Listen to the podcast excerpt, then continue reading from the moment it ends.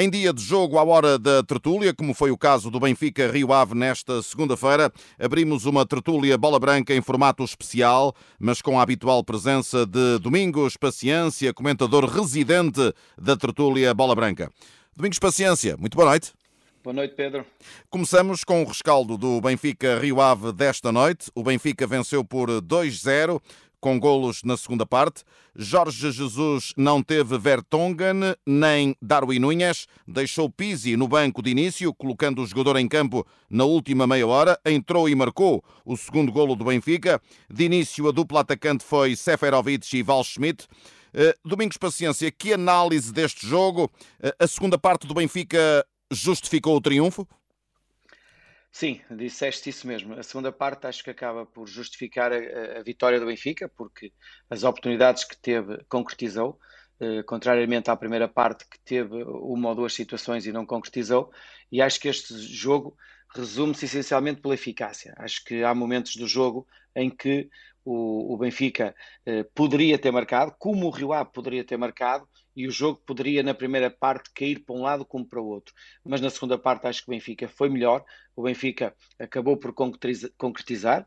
Eh, e depois, o segundo gol do Pizzi acaba por fazer descansar uma equipa que nota-se que está uh, com ansiedade, com querer fazer as coisas bem e depressa, e, e isso leva a que por vezes não se consiga um, um bom rendimento no jogo. Mas uh, também para dizer que as alterações do Jesus não é que tenham mudado para melhor, mas a verdade é que este Benfica hoje, principalmente na segunda parte, eh, conseguiu ser mais eficaz e não haja dúvida que a vitória é justa pelo que o Benfica fez.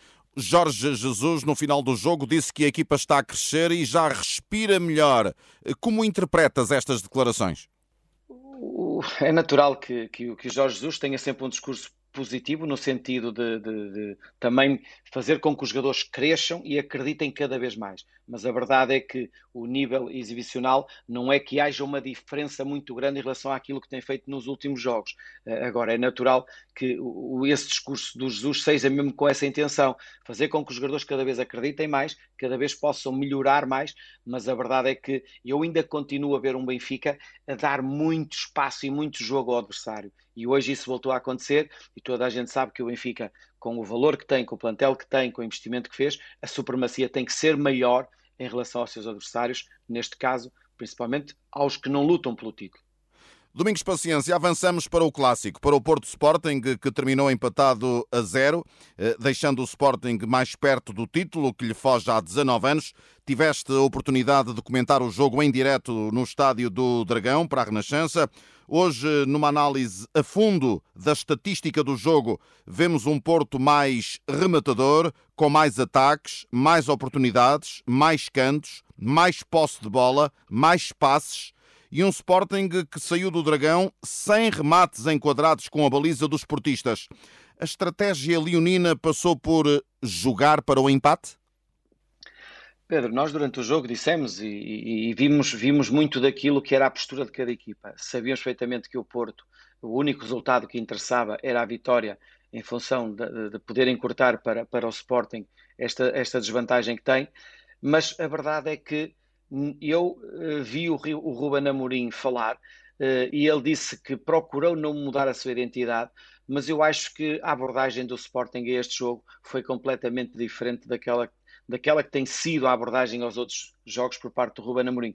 Vi um Sporting uh, pouco, a construir pouco, muito mais preocupado em sair das zonas de pressão com passe longo, vi um Sporting com pouca posse de bola, vi um Sporting a, a criar poucas situações de golos, tirando aquela situação do Mateus, eh, e vi um Porto sempre a querer uh, realmente procurar a vitória uh, e a verdade é que o Porto não o conseguiu porque teve situações para o conseguir, mas mesmo assim o Porto também não conseguiu fazer um grande jogo, muito devido à postura que o Sporting teve neste jogo. O Sporting, uh, eu diria que é difícil jogar para um empate, mas vi um Sporting em determinados momentos a jogar para um empate. O Porto lamenta uh, o pouco tempo útil que o jogo teve. Jogaram-se apenas 46 minutos e 45 segundos úteis no jogo. Uh, o problema foi deste clássico, mas também é um problema do futebol português que registra uma média muito baixa uh, entre os campeonatos de Europa no que toca ao tempo útil de jogo. Como será possível inverter esta realidade? Pedro, teria que mudar muito, porque isto são vários fatores que contribuem para que o jogo tenha realmente pouco tempo, pouco tempo útil. Uh, o, na minha opinião, o árbitro português apita muito, apita muito. O jogador português cai facilmente. Uh, o, árbitro quer se proteger porque hoje, uh, com, com, com, com, com, o VAR uh, e com a análise que é feita mais detalhada, o árbitro não quer correr riscos e interrompe muitas mais vezes o jogo com as várias faltas que apita. Portanto, tudo isto são situações que levam a que o futebol português tenha jogos, às vezes, que Dá, parece que dá sono, porque joga-se pouco uh, e às vezes entra-se em quesilhas, entra-se em, em, situações de, de, atrito dentro, dentro do próprio campo com os próprios jogadores e, portanto, isso acaba por, por levar a que o jogo às vezes uh, não se jogue tanto e, e fica um jogo feio. E nós, não haja dúvida, uh, tivemos a oportunidade de o dizer, dizer e, e, e, não, foi, não foi só o português a ver isso, que até houve um brasileiro que fez essa pergunta ao Ruben Amorim, em que disse que o jogo foi fraco eu diria que o jogo foi fraco e feio, porque se fosse fraco e tivesse momentos bonitos, mas nem isso teve. teve foi fraco e feio. Domingos Paciência, depois deste clássico, o Sporting manteve os 10 pontos de distância. O Braga é agora o segundo classificado, está a 9 pontos do Sporting. O Porto está em terceiro eh, a 10, o Benfica em quarto a 13. Eh, o campeonato está decidido quanto à questão do título ou a 13 jornadas do fim, alguns eh, ou algum destes perseguidores ainda pode sonhar? Pedro, eu diria que o, Porto, neste caso pela sequência da classificação, diria que o Braga, o Porto e o Benfica podem sonhar ou podiam sonhar se o, se o Sporting adormecesse mas eu não acredito que o Sporting vá adormecer numa fase da época, até porque já o dissemos, seria uma desilusão muito grande para os jogadores Sporting, para o treinador, para a estrutura, para os adeptos, o Sporting este ano não ganhar o título. Portanto, podem continuar a sonhar e vão lutar enquanto for possível matematicamente, mas a verdade é que isso só virá a acontecer se realmente o Sporting for muito diferente daqui para a frente e adormecer e realmente e não, e não, e não, e não continuar uh, com a mensagem que o treinador tem passado, que é metidos no jogo, sempre jogo a jogo, três pontos para conquistar e que os vai levar até ao último jogo de decidir o campeonato. Foi isso que o Ruben Amorim disse e acho que o Sporting está muito focado nisso. E não acreditas nesse adormecimento do Sporting?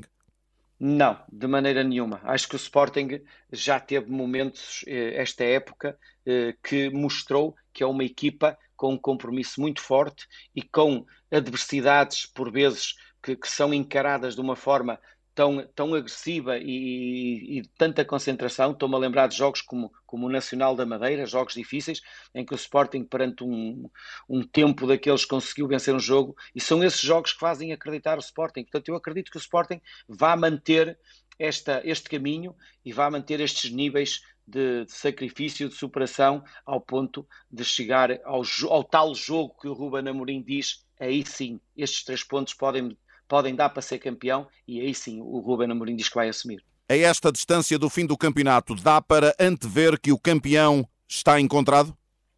Eu acho que sim. Eu, uh, eu, não, eu não me acredito que o Sporting, como, como tinha ferido, que, que o Sporting vá, vá, vá, vá perder este título, porque tem tudo a favor. É o, é o ciclo de jogos dos, dos, dos outros clubes e é, e é a gestão que o Ruben Amorim pode fazer semanalmente, preparar um jogo com muitos dias de antecedência, eu acredito que o Sporting vai ser campeão. Domingos Paciência, o Braga está em segundo e se o campeonato terminasse agora, teria uma entrada direta na Liga dos Campeões. O campeonato pode determinar eh, uma luta acesa, uma luta emocionante eh, pelo segundo lugar, eh, já que penso que muitos concordarão, e tu já aqui o disseste, a questão do primeiro lugar tem poucas dúvidas ou suscita poucas dúvidas. Agora, a parte emocionante no topo da classificação tem a ver eh, com a luta pelo segundo lugar que dá acesso direto à Liga dos Campeões? Eu acredito que neste momento, quer o Braga, quer o Porto, quer o Benfica, também comecem a pensar no segundo lugar, porque o segundo lugar eh, estamos a falar em uma entrada direta na Liga dos Campeões e muito dinheiro, porque são muitos milhões que financeiramente sabe-se perfeitamente que dá uma saúde muito grande aos clubes e, portanto, é natural que se comece a pensar também no segundo lugar. O Braga é uma equipa que neste momento eh, também está com um bom rendimento. Ehm, eu diria que o Braga, se não tivesse os problemas que tem tido em termos de lesões, eh, mesmo com a saída do Paulinho, eu diria que o Braga poderia ser, ter sido um sério candidato ao título se não tem mexido na sua estrutura e se não tem sofrido as lesões que sofreu. O Braga correu por fora e neste momento, quando as pessoas menos esperam ou, ou, ou os adeptos menos esperam, o Braga está em segundo lugar. O Braga tem aqui uma boa oportunidade para conseguir um, um segundo lugar. Corre o risco que corre o Futebol Clube do Porto, que é muitos jogos e é natural que isso daqui para a frente possa pesar. O campeonato aproxima-se do fim e esses níveis eh, físicos podem eh, ser um, um fator importante nessas três equipas. E o Braga também pode sofrer com isso, porque o Braga começou muito cedo a sua campanha europeia. E para terminar, Domingos Paciência, os Jogos da Taça de Portugal da próxima quarta-feira, um Porto Braga, eh, depois na quinta-feira um Benfica Estoril. O Benfica tem vantagem de 3-1, o Porto tem a vantagem do golo fora, porque empatou a 1 em Braga. O que antever destes dois jogos da segunda mão das meias finais da Taça de Portugal? Eu diria que o Benfica tem uma percentagem muito grande de estar presente na final da, da Taça do Jamor, se ela se realizar, realizar no Jamor. Uh, agora, o, a, a, dúvida aqui neste momento é entre o Braga e, e realmente o Futebol do Porto. É, é verdade que o jogo é, teve contingências que, que, realmente marcaram aquele jogo. É, esperemos que não aconteça isso no próximo jogo. É sinal que as duas equipas puderam jogar com 11 e puderam realmente merecer estar na final.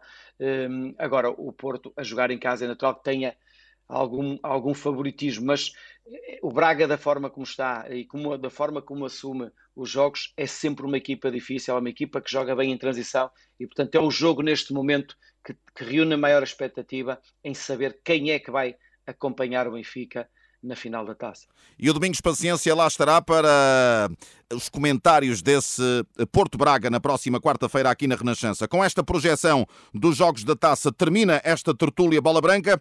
Em termos de tertúlia, Domingos Paciência, boa noite e até para a semana. Boa noite, Pedro, e até para a semana.